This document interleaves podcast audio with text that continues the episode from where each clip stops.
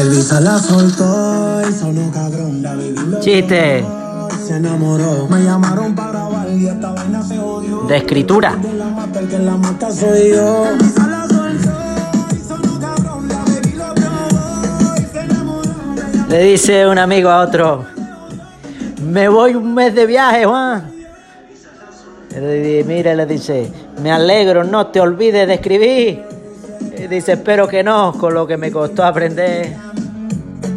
Esta vaina se odió, dice.